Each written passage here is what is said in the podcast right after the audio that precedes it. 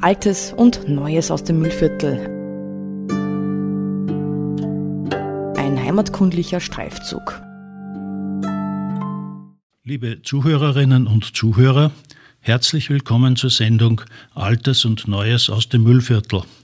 Heute ist wieder das Museum Bregarten an der Reihe. Mein Name ist Erwin Zeinhofer, ich melde mich aus dem Studio der Bruckmühle.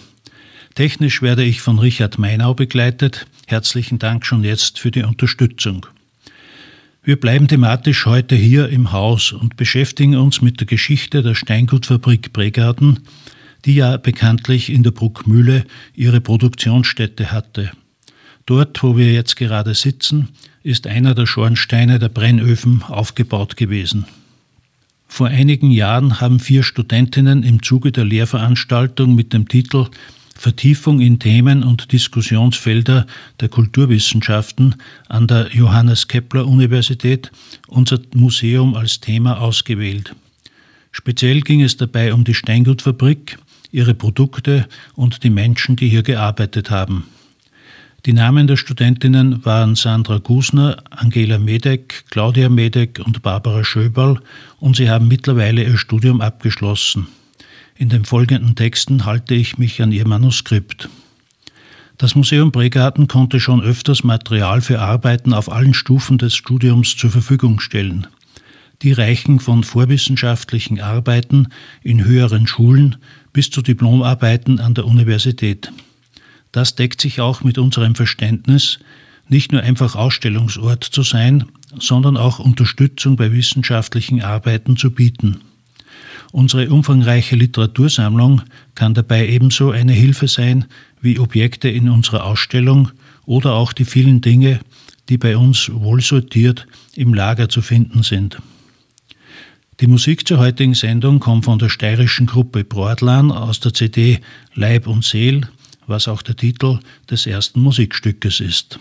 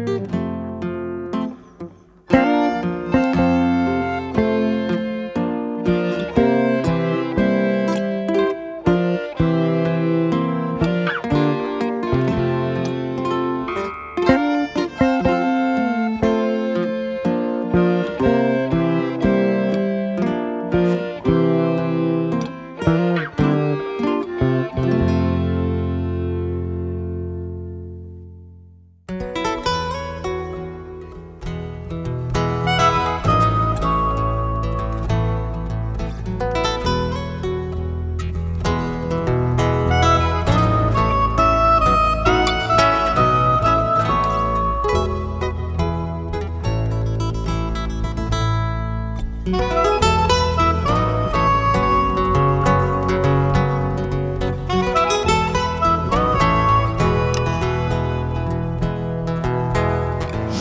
und Spassen, Flechten und Zimmer, Druckersmüll.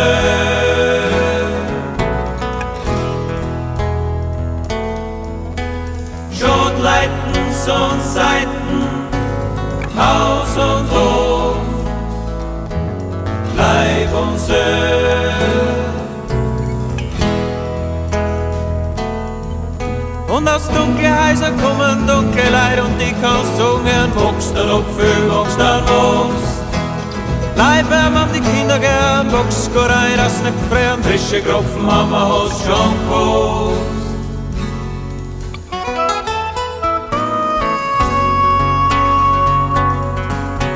Jag är väl diskros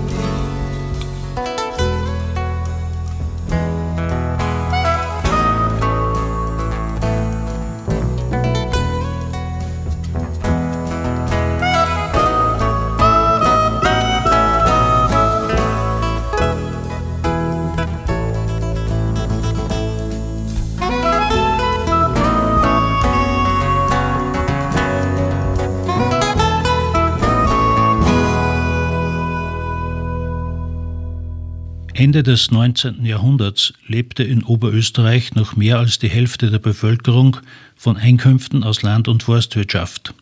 Nur ein Sechstel fand Arbeit in Industriebetrieben, im Kleingewerbe oder im Handel. Produkte aus Keramik, Steingut oder Porzellan wurden nur in kleinen Handwerksbetrieben hergestellt, fabrikähnliche Produktionsstätten gab es nur sehr selten. In der Gemeinde Bregarten war ab dem 16. Jahrhundert die Leinenweberei der bedeutendste Wirtschaftszweig im Ort. Doch etwa 200 Jahre später mussten die Leinenweber aufgrund der zunehmenden Modernisierung der Textilindustrie ihre Betriebe wieder einstellen. Selbstverständlich war auch hier die Landwirtschaft wesentlich zur Existenzsicherungen für die Bürgerinnen und Bürger der Region wobei die Flachserzeugung sowie Jagd und Fischerei wichtige Einnahmequellen darstellten.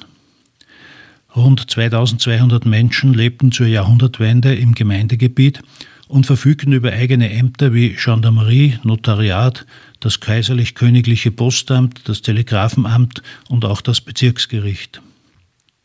Rasches Wirtschaftswachstum stellte sich schließlich mit dem Bau der Summerauer Bahn 1872 ein, die Hochkonjunktur der gewerblichen Wirtschaft fand allerdings mit dem Ausbruch des Ersten Weltkrieges ein frühes Ende. Am 14. April 1905 verkaufte Franz Nistelmüller die Liegenschaft Bruckmühle Nummer 78 in Bregarten an die erste oberösterreichische Steingutfabrik Bregarten KB Greiner Co. mit Garten und darauf befindlicher Hütte. Das Unternehmen wurde als Kommanditgesellschaft gegründet. Zu den Kommanditisten zählten der Keramiker Karl Greiner aus Urfa ohne Einlage, der bekannte Kunsthistoriker Alfred Walcher Ritter von Moltheim mit einer Einlage von 10.000 Kronen, Harret Walcher Ritter von Moltheim und Humbert Walcher Ritter von Moltheim mit einer Einlage von jeweils 5.000 Kronen. Laut einer Anzeige der Linzer Tagespost vom 14. Dezember 1905 verzeichnete die Steingutfabrik insgesamt zwölf Kommanditisten mit einer Einlagesumme von 150.000 Kronen. Unter ihnen übrigens auch die Bank für Oberösterreich und Salzburg, die heutige Oberbank. Die hervorragende Infrastruktur, wie die naheliegenden Rohstoffvorkommen Kaolin, Ton und Sand, Kohle aus Böhmen sowie die Nutzung der Wasserkraft aus der Feldeist und der nahegelegene Bahnhof im Bregarten waren ausschlaggebend für die Standortwahl. Bis zur Inbetriebnahme war es dennoch ein weiter Weg. Gebäude mussten adaptiert bzw. neu errichtet werden und zahlreiche Maschinen und Arbeitsplätze eingerichtet werden.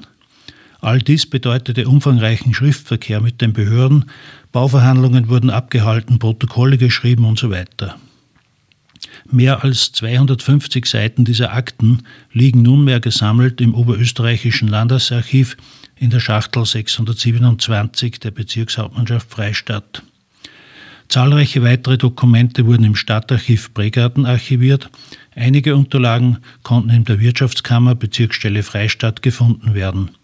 Und dank der umfassenden Digitalisierung historischer Zeitungen durch die österreichische Nationalbibliothek konnten hier rund 60 Einträge, Artikel, Inserate und amtliche Informationen über die Steingutfabrik gefunden werden. Yo,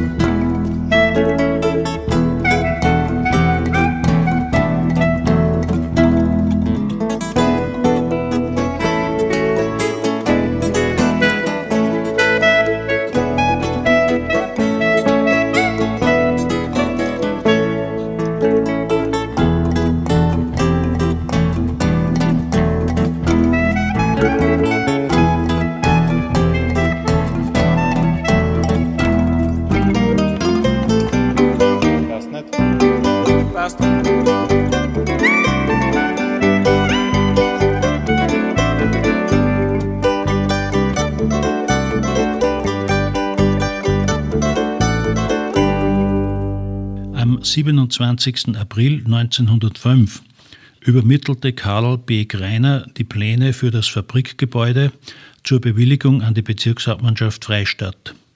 Die Adaptierung des Ökonomiegebäudes wird am 5. Juni 1905 beantragt und die Errichtungsgenehmigung eines Schmelzofens wird ebenfalls eingeholt. Knapp zwei Monate nach dem Erwerb der Bruckmühle am 7. Juni 1905 wurde den Eigentümern die Errichtungsgenehmigung erteilt. Dies belegt ein Protokoll des kommissionellen Lokal Lokalaugenscheins für die Konzessionserteilung.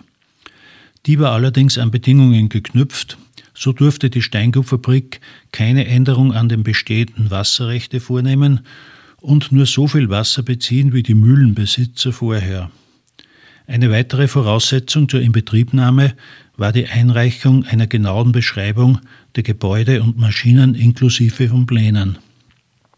Der geplante Umbau des Stallgebäudes zur Dreherei, Kapseldreherei und Glasurwerkstätte musste ebenfalls genau belegt werden.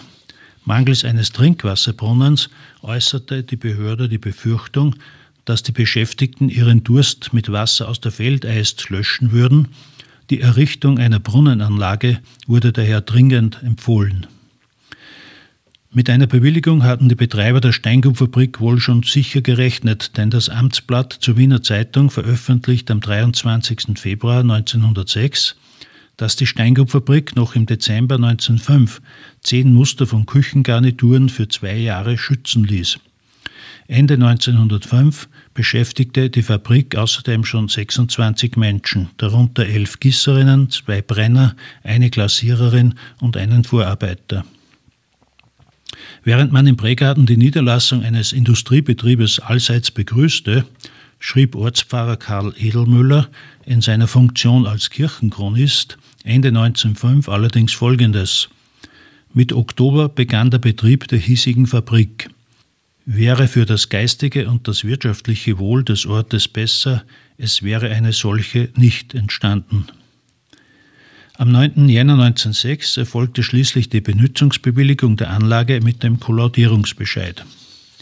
Als Werbemaßnahme veröffentlichte die Steingutfabrik am 22. April 1906 im Linzer Volksblatt und in der Linzer Tagespost einen ausführlichen Artikel. Darin heißt es zum Beispiel, Vorläufig werden Küchengarnituren, Vasen, Krüge und dergleichen erzeugt.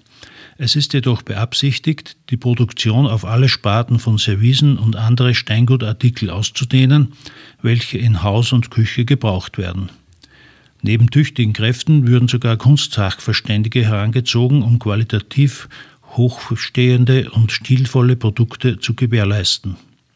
Es ist erfreulich, so heißt es weiter, dass durch inländischen Unternehmungsgeist Bank für Oberösterreich und Salzburg, Ludwig Gottlieb, Dr. M. Mauhardt, Ingenieur Sedlacek und so weiter in Linz und einige auswärtige Gesellschafter, insbesondere der in der keramischen Kunstliteratur wohlbekannte Walcher Ritter von Moltheim, ein neuer Fabrikationszweig in Oberösterreich und speziell in dem industriearmen Müllviertel ins Leben gerufen wurde. Für Interessierte und Wiederverkäufer wurde im Auslagenfenster der Bank für Oberösterreich und Salzburg auf der Landstraße 38, der Moserkreuzung, eine Musterkollektion ausgestellt. Offenbar entwickelte sich die Steingutfabrik recht gut, denn 1906 ließ man mehr als 30 Muster für jeweils drei Jahre schützen. Im Februar 1907 nochmals sieben Muster, vier Fasons und drei Dekore für Küchengarnituren, ebenfalls für drei Jahre registrieren. In einer Stellenanzeige wurde zudem im Linzer Volksblatt am 31. Juli 1906 nach zwei tüchtigen und fleißigen Malerinnen gesucht. Weiters stellte die erste oberösterreichische Steingutfabrik zwei weitere Bauansuchen, und zwar zur Errichtung einer Wagenhütte und eines Geschirrmagazins.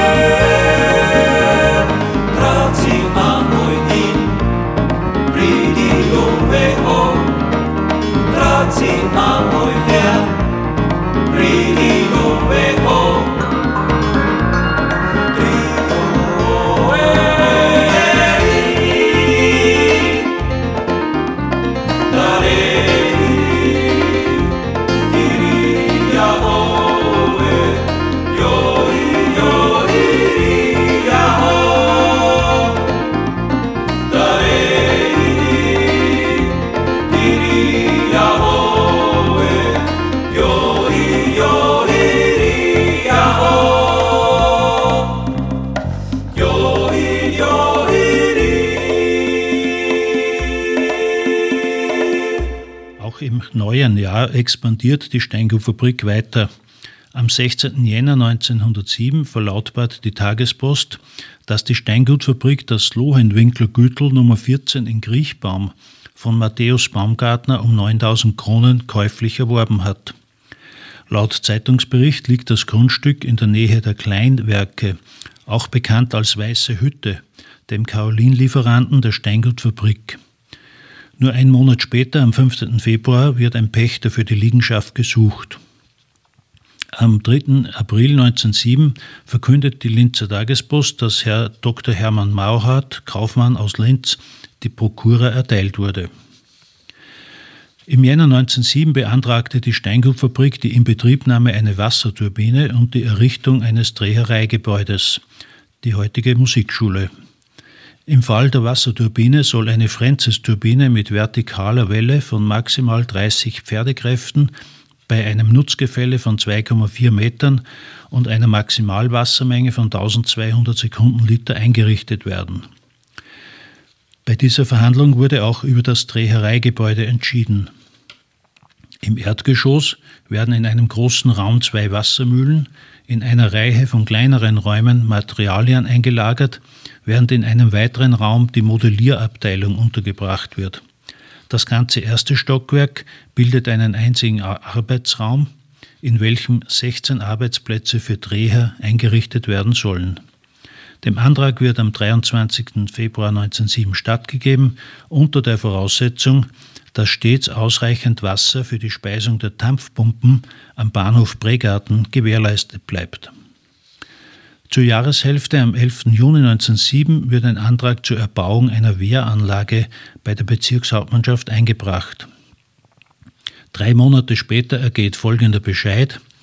Gegen die Genehmigung dieser Wehrerhöhung und die Rekonstruktion des Wehres besteht technischerseits kein Anstand, nur wird die Bedingung gemacht, dass die Wehrkrone neu verheimt werde.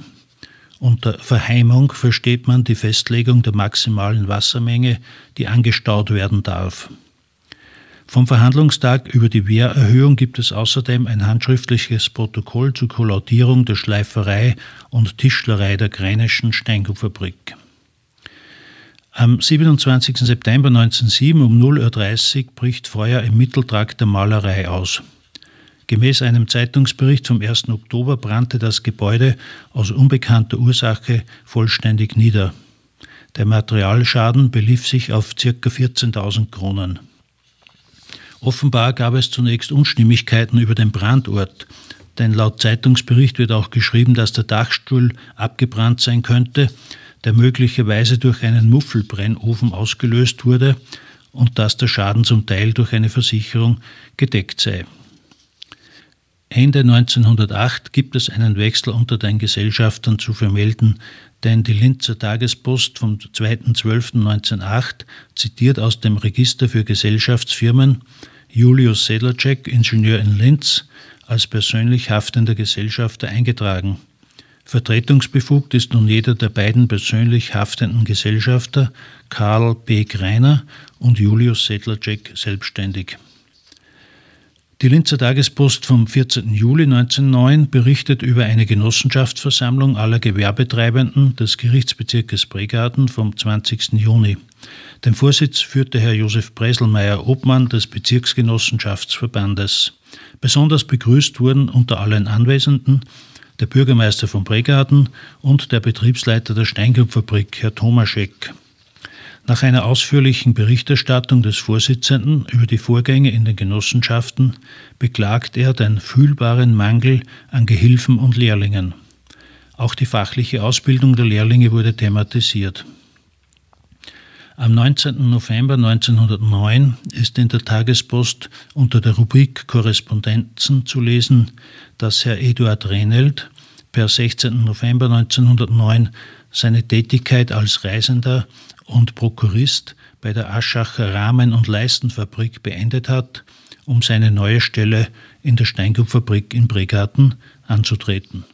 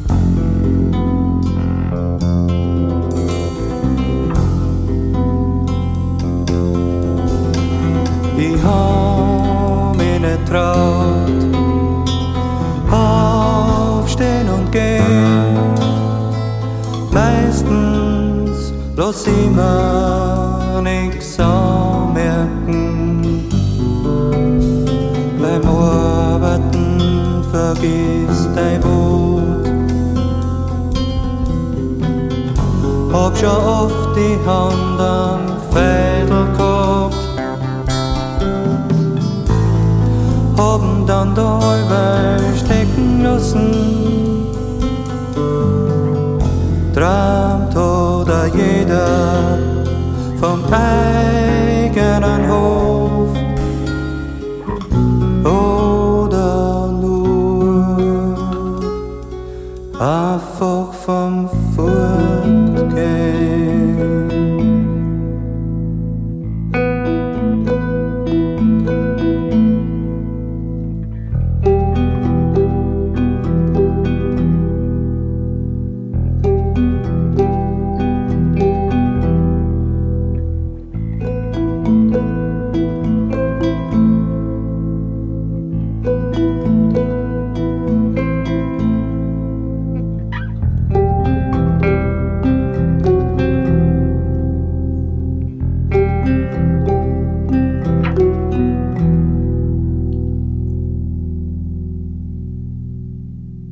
Damen und Herren, Sie hören die Sendereihe Altes und Neues aus dem Müllviertel, heute wieder gestaltet vom Museum Pregarten. Wir melden uns aus der Bruckmühle und berichten über die Steingutfabrik, die hier zu Beginn des 20. Jahrhunderts bestanden hat.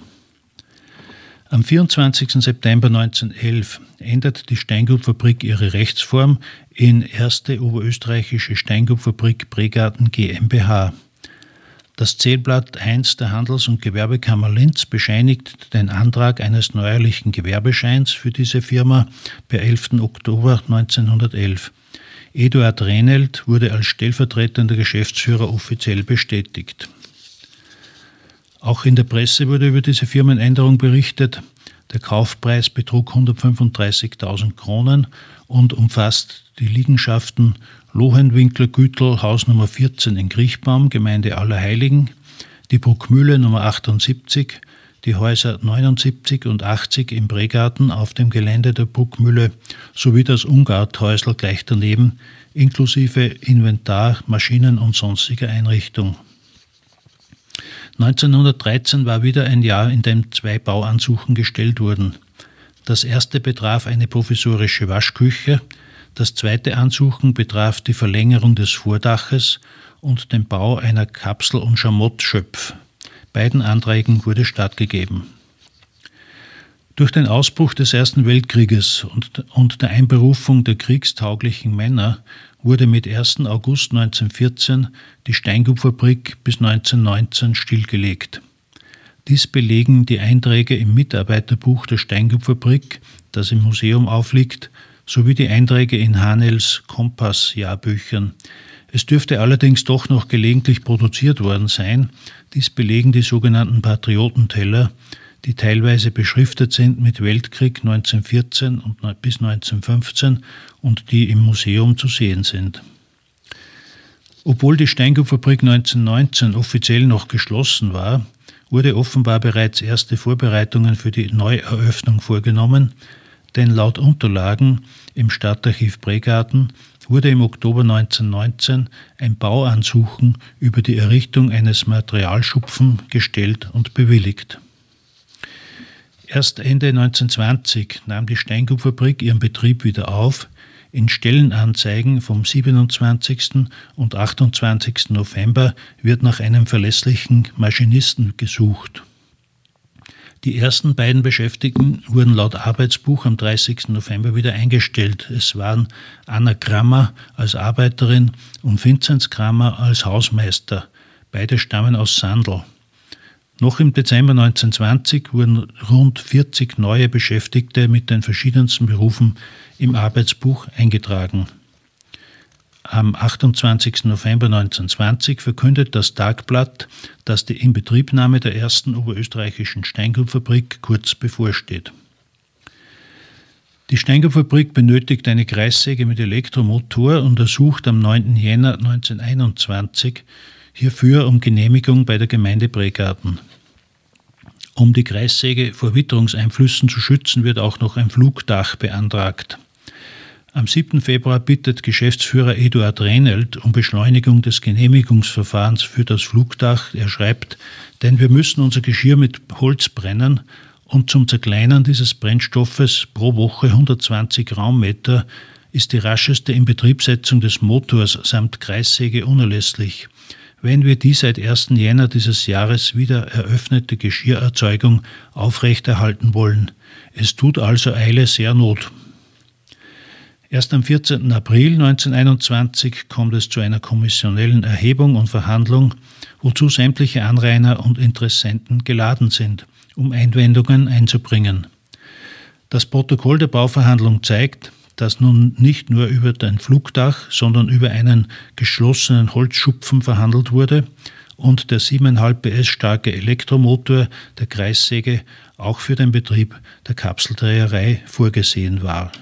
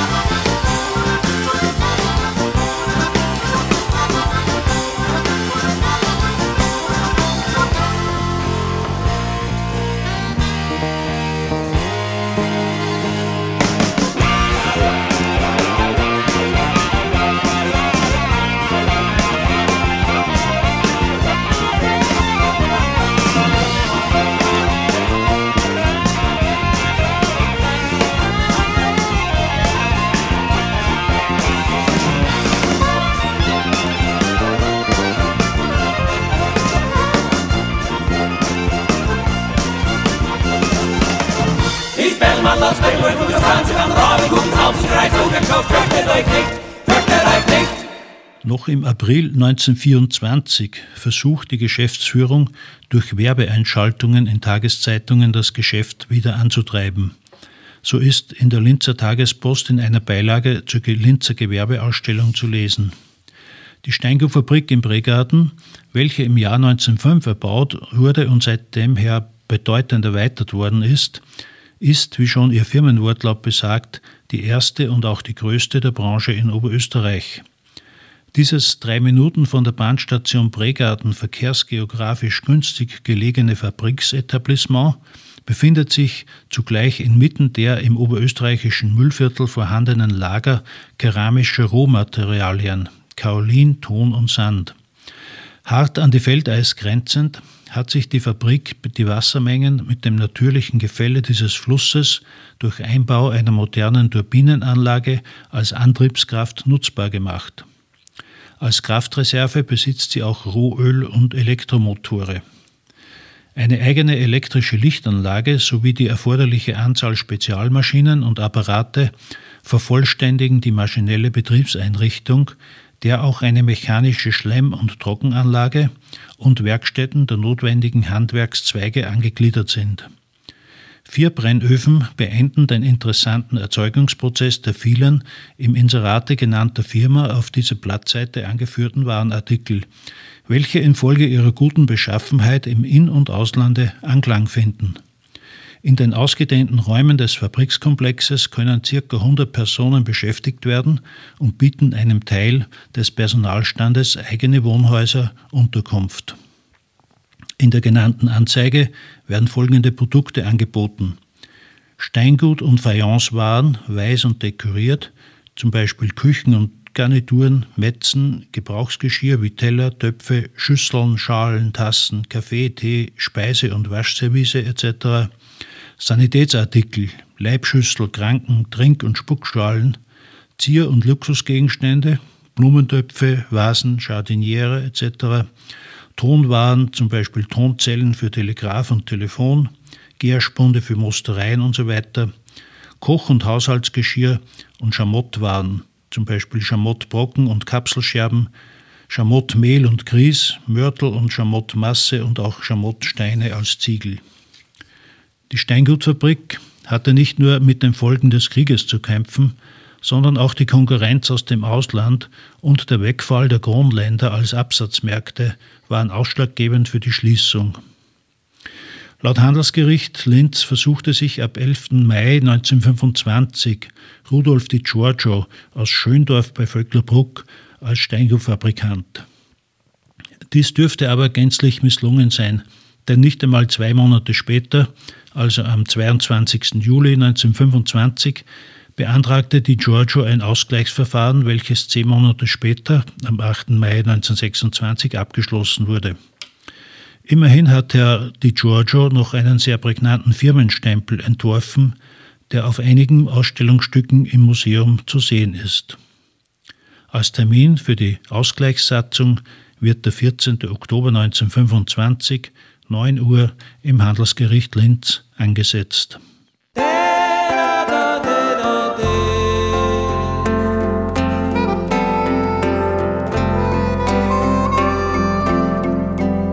Am Telegrafenpostamt sitzt du noch allweil wie ein ausbrennender Leuchtturm da. Was hast mir du nicht früher alles erklärt und erzählt? Von Differentialgetriebe und was ich lesen soll und das drauf ankommt, dass man selber schaut, dann kannst was Neues machen, wie ein Schuster, Meister, Pulsaison. Später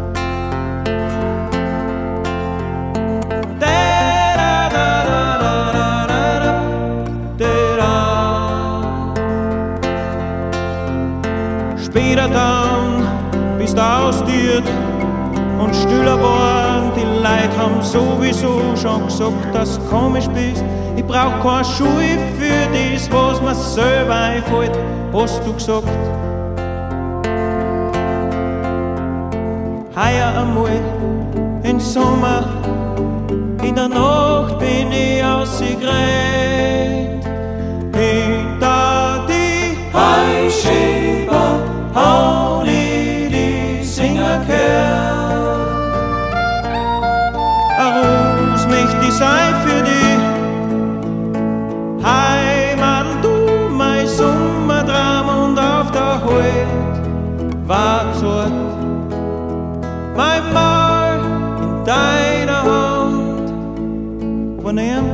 hat was gehört, niemand sonst hat was gewusst. Und so war nix, Menschheitsbrust auf dem Telegrafenpostamt. Am 29. Juli 1925 informiert der Bregartner Bürgermeister Josef Peierl in einem Schreiben den Ausgleichskommissär der Steingutfabrik Rudolf Di Giorgio namens Josef Zitterbart, dass die Giorgio der vereinbarten Ratenzahlung über die gestundeten Lohnabgaben von April bis Juni 1925 nicht nachgekommen ist. Aus diesem Grund hat das oberösterreichische Landesgefällsamt in Linz die Stundungsbewilligung zurückgezogen und fordert nun den offenen Betrag von 824 Schilling 87 zuzüglich Verzugszinsen sofort zur Einzahlung zu bringen. Abschließend bemerkt Bürgermeister Bayerl, dass nach wie vor Arbeiter und Angestellte in der Fabrik beschäftigt seien und künftig noch weiter Lohnabgaben fällig werden. Am 4. April 1926 verkünden sowohl Tagblatt als auch Linzer Tagespost die Ausgleichsbestätigung im Verfahren Steingutfabrik Di Giorgio. Die Ausgleichsquote beträgt 35 Prozent. Im Oktober 1926 wird bekannt, dass Rudolf Di Giorgio Forderungen über 125.651 Schilling akzeptiert, drei Forderungen über 36.814 Schilling hingegen bestritt. Die Firmenlöschung erfolgt laut Kundmachung des Handelsgerichtes Linz am 4. Juli 1930. Endgültig vorbei ist es mit der Fabrikation von Steingut, aber spätestens mit dem Verkauf der Geräte und Maschinen 1925-26. Franz Gollhammer aus Vöcklerbruck erwarb sämtliche Gerätschaften in Bausch und Bogen um 1000 Schilling. Der erste Liquidator der Steingutfabrik, General Theodor Weidinger, vereinbarte, dass alles bis zu einem bestimmten Termin abgeholt werden musste. Aufgrund des anhaltenden schlechten Wetters konnte Franz Gollhammer jedoch nicht alles rechtzeitig nach Hause bringen. Er konnte die schweren Maschinen einfach nicht über den schlammigen Bahnhofberg transportieren. Die Auflösung der Gesellschaft an sich erfolgte schließlich erst durch den Beschluss der Generalversammlung vom 30. Oktober 1931. Am Tag der Auflösung der Gesellschaft wurde auch die Liegenschaft der ersten oberösterreichischen Steingumfabrik Bregarten GmbH an die Brüder Hans, Franz, Anton und Leopold Pfandl verkauft. Die Löschung des Unternehmens laut Landes- und Handelsgericht Linz Abteilung 3 erfolgte am 18. März 1932.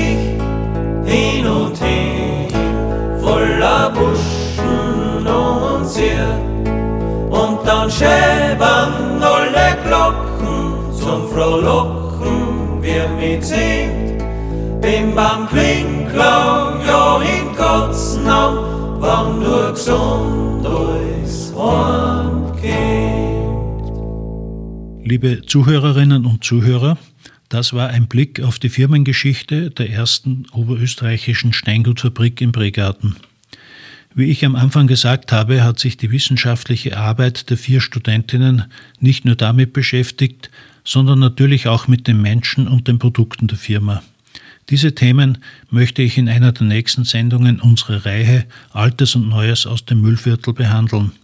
Es gibt hier eine Menge interessanter Dinge zu erzählen, wie zum Beispiel die Entstehung der Arbeiterbewegung im Bezirk oder über einen Maler aus Kolditz in Sachsen, dessen Lebensgeschichte wir vor einigen Jahren näher erfahren konnten. Was tut sich im Museum in nächster Zeit? Am Sonntag, den 3. Juli um 15 Uhr gibt es eine Lesung mit Inge Reiter, hoffentlich bei gutem Wetter im Hof. Ich lade Sie herzlich zu dieser Lesung von Mundartwerken ein.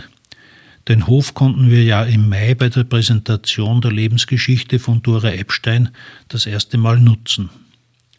Vielleicht sehen wir uns auch bei den Sommerfestspielen in der Bruckmühle beim Verschwender. Die Termine dieser Freiluftaufführung finden Sie auf der Homepage der Bruckmühle. Ich bedanke mich herzlich bei Richard Meinau für die technische Unterstützung. Wie alle übrigen Sendungen können Sie auch diese als Podcast nachhören. Den Link dazu finden Sie auf der Homepage des Museums unter museumbregarten.at Aktuelles Wir sind im Radio. Ich verabschiede mich wieder von Ihnen. Bis zum nächsten Mal, wenn es Altes und Neues aus dem Müllviertel zu berichten gibt. Danke und bleiben Sie gesund.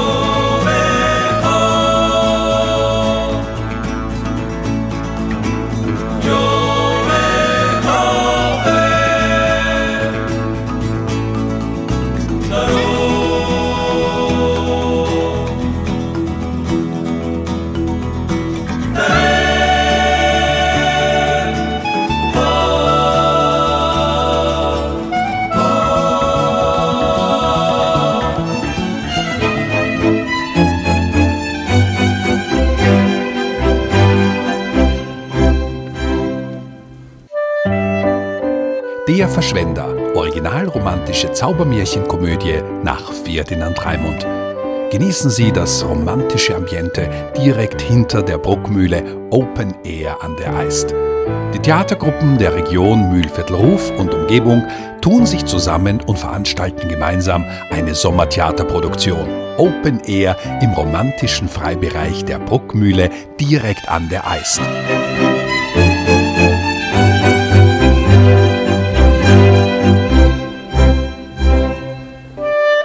Nach den Aufführungen vom Sommernachtstraum 2015, Lumpazi 2017, Bauer als Millionär 2019 folgt 2022 wieder ein besonderer Komödienklassiker. Der Verschwender, die bekannteste Zaubermärchenkomödie nach Ferdinand Raimund. Das Schicksal, die Dankbarkeit und der Umstand, dass alles im Leben wieder zurückkommt, das Gute und das Schlechte sind die wichtigsten Themen in diesem wunderbaren Original-Zaubermärchen von Ferdinand Raimund. Und da dieses Stück ein Klassiker ist, kann es jederzeit und an jedem Ort gespielt werden. Die Poesie und der Witz von Ferdinand Raimund bleiben zeitlos erhalten. Die Freiluftkulisse der Bruckmühle ist der ideale Ort, um dieses wundervolle Stück zu spielen.